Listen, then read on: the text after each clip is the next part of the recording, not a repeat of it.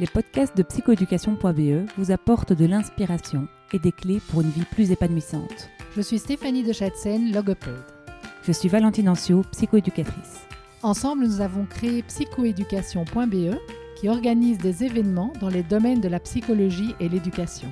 Vous trouverez toutes les infos à ce sujet sur notre site www.psychoéducation.be.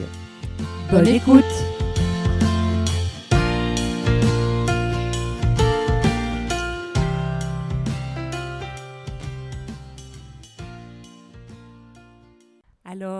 aujourd'hui, nous avons le plaisir d'avoir Magali Le Gall, bibliothécaire, dans notre podcast de psychoéducation.be.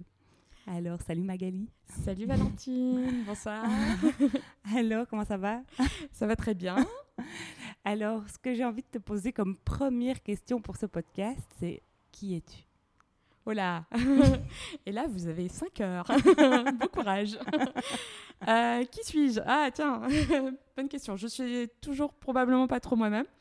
Euh, donc, je suis bibliothécaire à Sorbonne Université. Euh, là-bas, je m'occupe de la formation et de l'innovation pédagogique pour toutes les bibliothèques de, du pôle lettres, donc toutes les bibliothèques de littérature et de sciences humaines.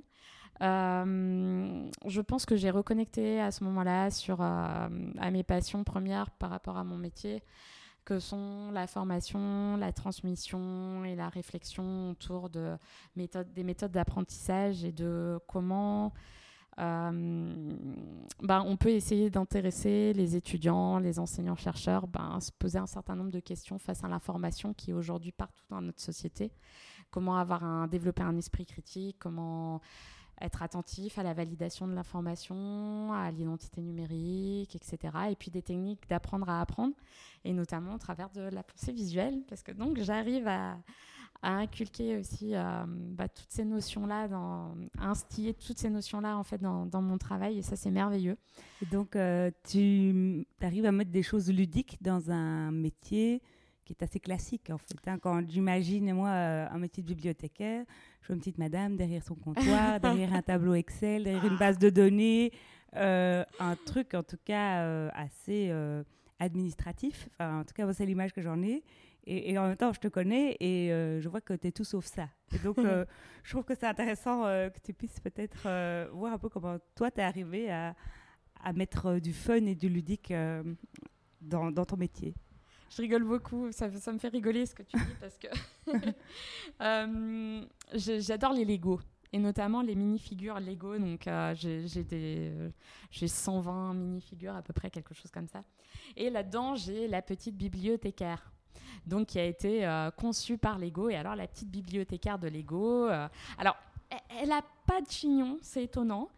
Mais euh, elle a des lunettes, elle a une petite jupe plissée et elle a une tasse qui fait chute. donc non, c'est pas trop mon, c'est pas trop mon truc. moi, mon métier, je le vois comme un métier de médiation, comme un métier de transmission. Euh, je rêve, mais vraiment je rêve, et ça je sais que bah, la communauté ne me suit pas forcément là-dessus, mais on est plusieurs à, y rêver. Je rêve d'ouvrir les bibliothèques, mais de les ouvrir à la possibilité de boire des cafés dans les bibliothèques, à, à pouvoir vraiment en faire des lieux de vie. Alors ça le devient, certes, mais euh, on est encore beaucoup trop attaché, je pense. Euh, voilà, des collections euh, toutes bien, tout bien rangées, etc. Alors que finalement, moi, je me dis, bah, c'est bien d'avoir des collections propres et, fournies, mais si on n'a pas des, usagers qui sont capables d'aller chercher dedans et de trouver ce qu'ils cherchent au moment où ils le veulent, ben, on n'a on a rien gagné du tout, en fait.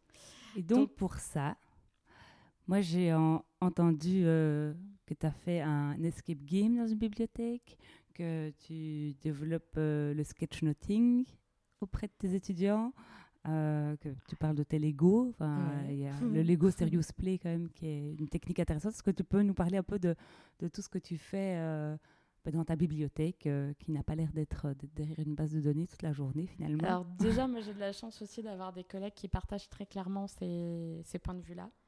Donc là, on est toute une équipe quand même à, à développer ça au sein de Sorbonne Université.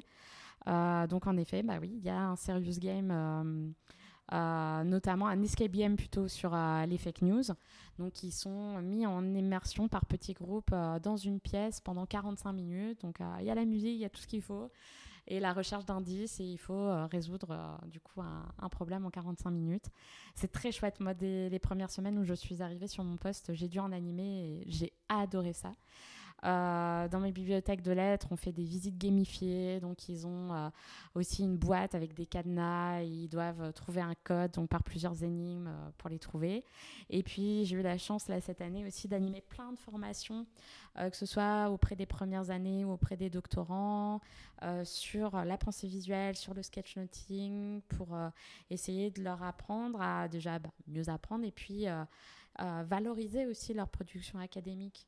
Euh, de manière différente et de manière aussi plus, plus ludique, plus, plus facile à, prendre en main par le grand public aussi. Et c'est important aujourd'hui que les chercheurs et les étudiants euh, s'intéressent aussi à, la communication auprès du grand public.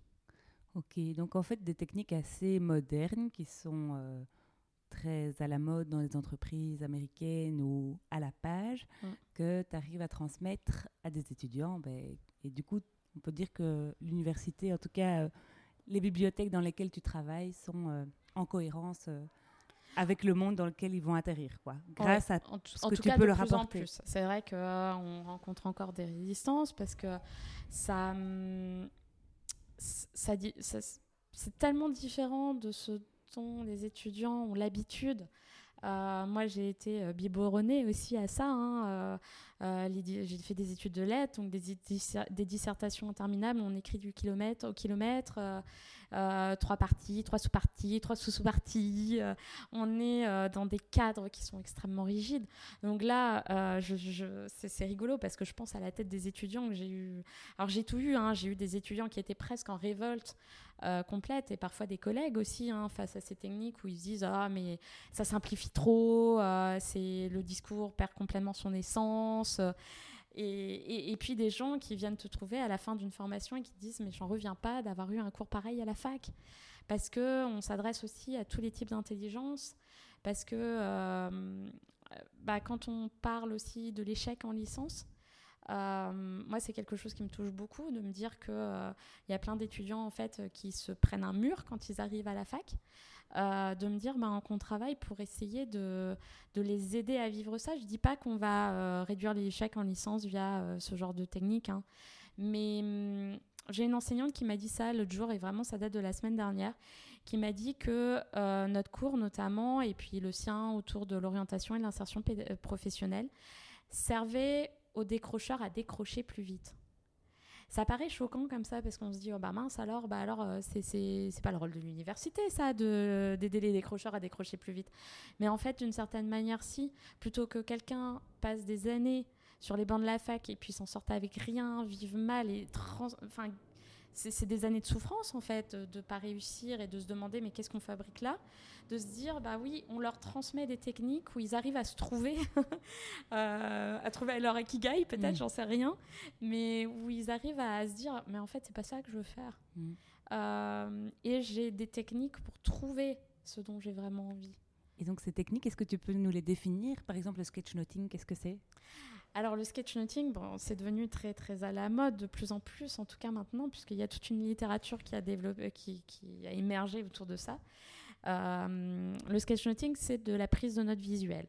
Alors c'est beaucoup moins structuré, on va dire entre guillemets réglementé que le mind mapping, mind mapping qui est quand même euh, une technique très euh, précise puisqu'elle se base sur euh, voilà, des branches qui sont de plus en plus fines, un mot par branche, une couleur, des petits pictos associés, etc. Le sketchnoting, c'est très très libre et c'est cette liberté que j'aime beaucoup. C'est que euh, certains jours, je vais être vraiment super en forme et ça va vraiment m'inspirer. Je mettrai plein de couleurs, je vais beaucoup dessiner et, faire plein de, petits personnages, etc. Et d'autres jours, euh, c'est la fin de la journée, c'est beaucoup moins ça. Et ça va être quoi? Ça va être des, des belettes, c'est des des, petites listes à puces, des cadres, des flèches, et puis voilà, ça s'arrêtera là. Mhm. et ça sera très bien. Ce sera de la prise de notes visuelle quand même. Ok. Prise de notes, donc qui allie le dessin euh, à des typographies. Voilà. Euh, un petit peu travaillé, ce qui donne un résultat plus ou moins joli, même si. Oh, voilà. Voilà. Mais comme dit idées. Mike Roddy, des idées et pas de l'art. Et donc, euh, même si on n'est pas très à l'aise avec la typo, euh, à chaque fois, ce que je dis aussi, euh, des lettres bien faites en capital, ça marche très bien. Ok. Et Voilà. l'avantage de ça pour un universitaire ou, ou même un travailleur ou, ou un pédagogue, quels sont-ils? Alors, euh, oh, vaste question. L'avantage, c'est que d'une part, euh, alors moi j'ai rempli des carnets et comme beaucoup de gens d'ailleurs qui se sont mis au sketchnoting, hein, et ça Roddy lui aussi en parle dans ses livres. Euh, donc Mike Roddy qui est le, créateur du sketchnoting, euh, qui a déjà développé ça depuis 2007, qui a écrit son premier livre en 2012. Euh, il remplissait des carnets à l'appel, des tartines d'écriture et puis finalement il revenait de jamais dessus. Et quand il voulait revenir sur quelque chose, bah, il avait un mal fou à retrouver son idée en fait dans tous ces paragraphes d'écriture qui étaient indifférenciés. Et donc il s'est mis à combiner comme ça, à synthétiser beaucoup et à combiner ses pictogrammes, ses petits dessins avec ses mots-clés. Alors moi je vois plein plein d'avantages. D'une part ça répond à toutes les intelligences. Moi je me rends compte que j'ai un côté très créatif qui a été complètement refoulé pendant toutes mes études et mes premières années de euh, professionnelles aussi. Euh, ça permet d'exprimer cette créativité, d'introduire de la couleur, d'introduire euh, des formes, de, voilà, de- de- du mouvement dans sa page, dans sa prise de notes et parfois de réunions très très chiantes, soyons honnêtes. On l'a tous vécu, ça, les réunions PowerPoint euh, à n'en plus finir. Euh, donc là, ça maintient en éveil. Déjà, rien que pour ça, c'est valable. La concentration, en fait. La concentration, l'attention, la mémorisation, puisque euh, moi, je, bien souvent, hein, je me souviens du sketch note, de l'ambiance, de couleurs, etc. Même si je retrouve pas tout dans les détails, je retrouve une de mes pages. Euh, donc il y a tout cet aspect-là, l'aspect créatif évidemment, on en a parlé, la synthèse. Alors ça par contre, beaucoup de gens focalisent sur, la, sur le dessin, alors que pour moi la synthèse c'est un peu tout et c'est ce qui pose souvent problème. C'est la difficulté à prendre les idées majeures, à se dire ok bah ça je prends pas en fait. Mhm. Et c'est dur hein, quand on a été Mm. habitué. C'est un peu le côté perfectionniste. On prend tout, on sait jamais. Oh là là, je peux avoir besoin de tout ce qui se dit. Et en fait, là, on nous demande de sélectionner, de faire ce premier tri. Et en fait, c'est juste se faire confiance Mhm. dans sa capacité à, à trouver ce qui est bon pour nous et ce que de toute façon on retiendra parce que le reste, il y a de fortes chances qu'on ne le retienne pas. Ok, super, merci. Et puis, il y a tout l'aspect, bah, ça pour euh, des travailleurs ou le milieu universitaire aussi, hein, c'est tout aussi valable, de valorisation. Donc là, c'est communiquer, c'est montrer, c'est raconter, c'est euh, donner aussi envie aux autres de voir ce qu'on fait. Moi, je communique beaucoup sur mon travail au travers des sketch notes. Euh, des étudiants en thèse, ils vont pouvoir pitcher leur thèse. On, a un événement qui s'appelle la thèse en 180 secondes en France notamment, et euh, euh, c'est un peu des mini TED Oui. euh, autour des thèses de doctorat. Bah là, on pourrait très bien faire euh, ma thèse en sketch note, ça marcherait aussi. Et des étudiants, bah, euh, pourquoi pas faire des CV en sketch note. euh, Enfin, voilà, il y a tant à faire. Donc ça augmente la, la chance d'être lu? Oui, alors dans un premier temps, moi je suis vraiment attachée à cette idée que le sketch note, ça reste quand même quelque chose de personnel à la base. Donc quelqu'un qui veut se lancer, bah, déjà qui pense pas au regard des autres, qui se disent, moi, je fais mon truc pour moi et pour ma relecture et pour ma prise de notes à moi. Euh, mais ensuite, oui, ça attire le regard, ça c'est évident. Euh, on parle beaucoup du PSE, du Picture Superiority Effect. Et oui, le- le- l'œil, il est attiré par l'image. Et si on combine de l'image avec du mot, des mots-clés, et ça en bibliothèque, les mots-clés, on est attaché, euh, eh ben, c'est extrêmement puissant.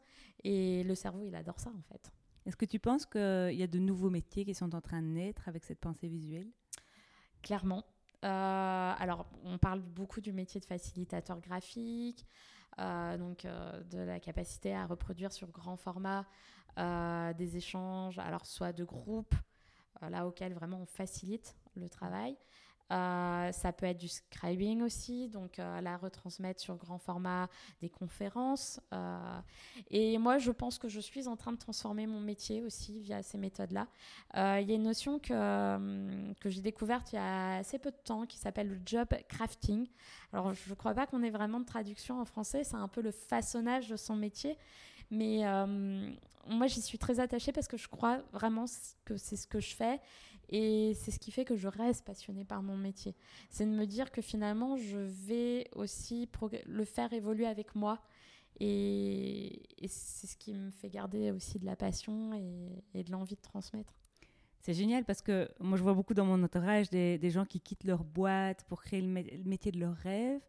Mais en fait, le job crafting, ça peut être dire, ben, moi, je, reste dans, mon terreau parce que j'aime ça, en fait. Euh, ben, pour toi, le milieu universitaire, ou pour d'autres, ça peut être une entreprise. Mais en fait, je mets mes talents au service de, ma boîte. De la communauté. De la mm. communauté. Et ben, c'est apprendre ou à laisser quelque part. Enfin, ton job ah, crafting, c'est ça.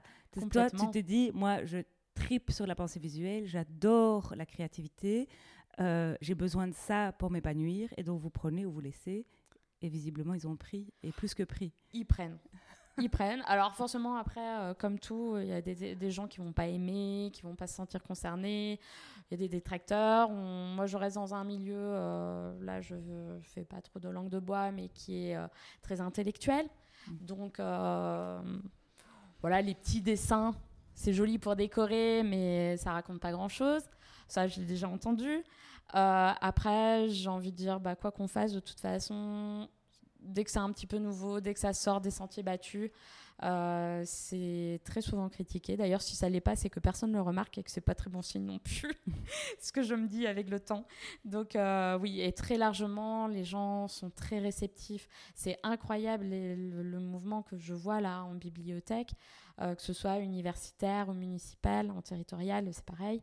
De gens qui essayent de transmettre le plus possible comme ça, parce que je pense qu'il y a une vraie envie, un vrai besoin aussi des, professionnels de se tourner vers des techniques, mais qui leur parlent, quoi, qui leur donnent envie d'aller au travail, de se lever le matin et de se dire ah ouais chouette, j'ai ça à faire. Mhm. parce que généralement un rapport de 180 pages, euh, ça donne pas super envie. C'est ça. En fait, on est un peu dans un monde où il y a trop d'infos. Hein. Tu parles d'infobésité. Et donc, c'est un petit peu un remède à l'infobésité, en fait, toutes les techniques dont tu parles. Mm. Et euh, j'aime aussi une citation euh, de je ne sais plus qui qui dit que la créativité, c'est l'intelligence qui s'amuse. C'est Einstein, qui dit ça. Qui dit ça. Mm.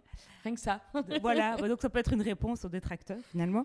Euh, si c'est Einstein qui l'a dit, en général, c'est que, que, ça vaut quelque chose. la créativité, pour toi, c'est quoi? Alors souvent en formation, je dis que la créativité, c'est l'art de connecter les points entre eux. Euh, je sais que Manon Lavoie, que j'aime beaucoup, euh, qui est euh, aussi une grande dame de la créativité au Québec, en parle aussi. Alors elle, elle, faisait, elle fait référence notamment au livre, vous savez, petit dessin où on connecte les 1, 2, 3, 4, 5, et puis après, au bout d'un moment, ça fait un, joli dessin qu'on n'avait pas vu venir. Moi, j'aime bien aussi cette idée des, constellations des constellations dans le ciel où euh, en fait on voit des étoiles comme ça, euh, ça n'a pas l'air. Euh, et puis en fait, quand on les relie entre elles, on a la grande ours, la petite ours, etc. Et je trouve ça super poétique. La créativité, c'est hum, un moment de respiration en fait dans, dans, la, dans la, vie. Et, c'est pour ça que j'ai beaucoup de mal aussi à, la à dissocier l'aspect professionnel de l'aspect personnel. Pour moi moi je suis la même personne en fait que ce soit euh, dans la vie ou au travail. Et donc ma créativité bah, elle vient avec moi elle est dans mon sac à dos quoi. Mmh. moi vu que je tremballe en plus toute ma vie un peu dans un sac à dos bah, c'est ça il y a ma créativité dedans. Mmh. et euh, moi il y a une image qui, qui, me parle tellement que, que j'en ai j'ai fait un petit dessin euh, pour mes cartes de visite avec, c'est la mare aux truites. La mare aux truites dont parle Julia Cameron, une autre grande dame de la créativité, euh, qui dit que, euh, voilà, à l'intérieur de nous, on a une grande mare, et puis euh, bah, quand on a une idée, on pêche une truite. Et vous pêchez des idées, donc vous pêchez des truites. Et au bout d'un moment, bah, si vous vous rendez compte qu'il n'y a plus de truites dans la mare, ça veut dire que c'est souvent le syndrome de la page blanche, hein, du creux créatif. Euh, bah, c'est que vous n'avez pas laissé votre, le temps à vos poissons de faire des bébés poissons, quoi. Mm. Vous allez vous n'avez pas laissé le temps à votre mare de se remplir et euh, de, bah, de, développer son écosystème. Et, et, à partir du moment où j'ai découvert cette métaphore, je me suis dit, mais en fait, je ne procrastine pas. J'ai arrêté de parler de procrastination. Je me suis dit, mais en fait, j'ai besoin de temps pour remplir ma mare. et, hum, et je pense aussi qu'au travail, on peut avoir ces temps-là. Mhm. Des temps où on fait notamment, euh, alors en bibliothèque, on fait beaucoup de veille, de veille documentaire, de veille professionnelle. C'est important parce que de se tenir informé, on est beaucoup, euh, notre métier évolue beaucoup avec le numérique, avec euh, tout un tas aussi d'expérimentations dans toutes les bibliothèques dans le monde entier. Et, euh, et c'est important de se tenir au courant. Et moi, je me dis, ben, quand je me, me prévois ce temps-là de veille, euh, c'est un moment où je remplis ma mare aussi. Mhm. Et que je me pose des idées. Et que après ces petites idées, elles vont arriver sur mon tableau d'inspiration au travail. Et puis elles vont arriver vraiment dans mon bullet journal, dans mon Kanban, dans mes méthodes d'organisation, parce que je vais essayer de les mettre en place. Ok. Et dans ton quotidien plus perso, du coup, comment, comment tu, tu remplis ta mare Ah, comment je remplis ma mare Euh, Je réapprends à m'ennuyer. Alors ça, c'est quelque chose que, qui est très difficile. J'ai une maman qui, que j'ai toujours vu travailler, en fait, euh, qui m'a élevée toute seule. Donc, euh, que j'ai toujours vu, euh, moi, quand je faisais mes études, bah, elle... euh, elle, euh, elle tenait la maison, elle faisait le jardin, elle bricolait parce qu'il y avait des choses voilà, à réparer. Et je ne l'ai jamais vue se poser. Et si bien que l'ennui, pour moi, c'était quelque chose de très négatif. Et donc, je prends du temps voilà, pour me poser, pour regarder, pour... euh, euh, alors, généralement, j'ai des idées quand je me lave les dents. J'adore me laver les dents. C'est pas le super moment pour, euh, pour écrire, mais ça marche bien. Euh, J'adore prendre le TGV aussi, parce que généralement, quand je prends le TGV, euh, côté fenêtre, avec un bon café, euh, je suis, j'ai j'ai des idées qui viennent aussi. Remplir ma mare, ça va être aussi beaucoup par la méditation, euh, par l'inspiration. Je lis énormément euh, de livres autour de la créativité. J'adore voir les processus créatifs euh, des autres, regarder leur brouillon. Alors ça, c'est quelque chose qui m'inspire énormément aussi. Voilà, je vais piocher. Je ne fais pas énormément d'expositions. On pourrait penser que de vivre en région parisienne, ça me permettrait d'en faire plein, mais en fait, je pense que les contraintes de transport et puis bah, le prix aussi, à quoi ça de revient de tout ça, euh, c'est un peu compliqué. Mais euh, en tout cas, voilà, je, je pioche, je butine un petit peu partout. Sur les réseaux sociaux? Sur les réseaux sociaux, ouais, j'ai un compte Instagram qui, qui, où j'enregistre aussi beaucoup de. Je suis beaucoup d'illustrateurs, j'enregistre beaucoup de choses dedans. J'ai un compte Pinterest aussi qui, qui m'inspire et des fois, euh, j'ouvre juste mes tableaux Pinterest comme ça, je le laisse et puis je dessine devant, euh, juste pour le plaisir de voir euh, des jolies choses. Mon intérieur aussi m'inspire beaucoup. Donc, euh, j'ai des poutres et, et j'a- j'accroche plein de choses au plafond. Euh, J'aime bien avoir plein de petits objets qui m'évoquent des, des moments agréables de ma vie, euh, des images inspirantes, etc. Il y a des endroits aussi qui t'inspirent particulièrement? Euh, la Bretagne, parce que voilà. Quand on vient de Brest, on est habité par la Bretagne. Mhm. Euh, donc le bord de mer, ouais, non, mais c'est juste incroyable. Le bord de mer, c'est le bruit de la mer, c'est euh, c'est- c'est le- les pieds dans le sable. Moi, dès que je peux mettre mes pieds dans le sable, même si c'est au mois de janvier ou février, je le fais. Marcher au bord de l'eau. Et, et on a l'esprit là qui se vide, là, ça y est, on est disponible. Mhm. Euh, À Paris euh, à Paris, c'est plus compliqué. J'essaye de développer ça un petit peu. Je prends énormément les transports en commun, qui n'est pas forcément le lieu le plus agréable euh, qui soit, entre euh, le bruit, les, aléas, euh, ça marche, ça marche pas, les odeurs, les gens euh, pas toujours très agréables. Mais j'essaye de... Bah, c'est marrant, je me mets toujours côté fenêtre là aussi. Euh, j'essaye de développer ça au maximum aussi dans les transports, dans des, dans des endroits qui à la base seraient- ne seraient pas très inspirants. Euh, parce que euh, sinon on a trop le sentiment de, de- de perdre son temps, de subir le, le moment. Mhm. Et j'essaye de ne pas trop le subir. Ok. Est-ce qu'il y a des game changers qui ont marqué ta vie Des personnes qui, euh, qui ont, ont fait que tu as pris des tournants euh, dans ta vie professionnelle ou personnelle Est-ce que, euh, voilà, il y a des personnes qui t'ont dit ah ben, cette rencontre-là, ça m'a permis de faire un, un 180 degrés ou, Ah. ou même un 90 ou un 90 pour les Belges qui nous écoutent. Euh, mais en tout cas, euh, d'avancer euh, vers qui tu es vraiment aujourd'hui. Euh, complètement, bah, je pense comme tout le monde en fait. Euh, alors moi, ma mère et ma grand-mère, c'est des gens qui, des personnes qui m'ont extrêmement poussée. Euh, où je sais que rien qu'au travers de leur regard, voilà, je quelque chose qui moi me paraissait pas complètement fini, pas complètement parfait, bah voilà, c'était déjà très bien. Donc mine de rien, c'est très rassurant quand on a ce regard-là. Euh, après, évidemment, même dans ma vie professionnelle, je me dis, j'ai eu plein de gens qui m'ont donné des opportunités, qui m'ont ouvert des portes, qui m'ont dit, bah oui, vas-y, fais ça, tu, on te laisse ta chance, et, des, voilà, des supérieurs hiérarchiques, euh, des collègues, euh, ça, je, le reconnais, et je pense que ça va continuer, j'espère d'ailleurs. Euh, dans ma vie, profé euh, ma vie semi, enfin on va dire personnelle et professionnelle, parce qu'après ça a mangé sur le personnel, sur le professionnel.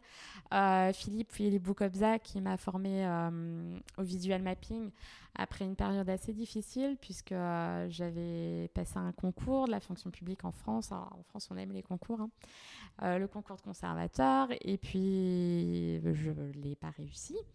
Et je l'ai très, très, très, très mal vécu. Ça a été une vraie souffrance. Et ça, c'est quelque chose dont on parle pas du tout, qui est complètement tabou même, je dirais, dans, mon métier. Euh, puisqu'on si on réussit pas un concours, bah, il faut le repasser. Voilà. C'est l'évolution de la carrière, en fait. Passer les concours et passer les concours et passer les concours. Ouais. Sauf que parfois, ça a un sacré impact aussi sur la personne. Euh, et donc, en réponse un peu à ça, pour me reconstruire, je me suis payé la formation avec Philippe. Et là, Philippe, il m'a fait comprendre que finalement, ma créativité, là, que je le mettait dans un tout petit coin de ma vie personnelle, mais allez, on y va, on l'étend, on la met partout. Et euh, là, dès le, dès, le jour suivant au travail, je suis arrivée avec mon, mon carnet et puis euh, mes feutres et, et euh, au départ, hein, des feutres achetés au supermarché, hein, des choses très basiques. Euh, et puis je me suis mise à tout sketchnoter, à mettre de la couleur partout, à tout, tout transformer en fait, à être un peu regardée bizarrement, mais au final avec beaucoup aussi de, de hum, curiosité par les collègues. C'était ça qui était chouette. Et l'année dernière, un moment aussi où j'ai vécu un gros creux, euh, j'ai eu la chance d'avoir la formation à la communication non violente de, de Vincent Houba qui m'a remise vraiment sur les rails, qui m'a permis aussi d'avancer. Euh, ça, c'est des gens qui, voilà, qui ont été des étapes dans ma vie.